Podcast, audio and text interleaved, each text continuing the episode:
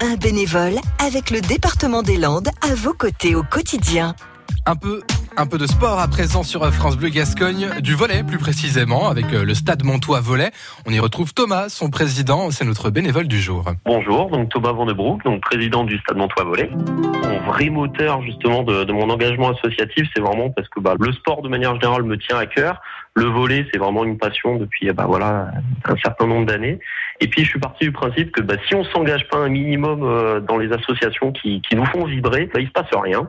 Et puis il y a de fortes chances que les associations bah, arrêtent de fonctionner, voire disparaissent les enfants qui débutent le volet, les voir progresser petit à petit, euh, c'est toujours assez intéressant.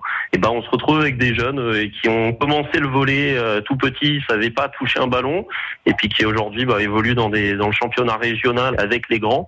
C'est la plus grande des satisfactions quand on est entraîneur, bah, c'est ça, hein.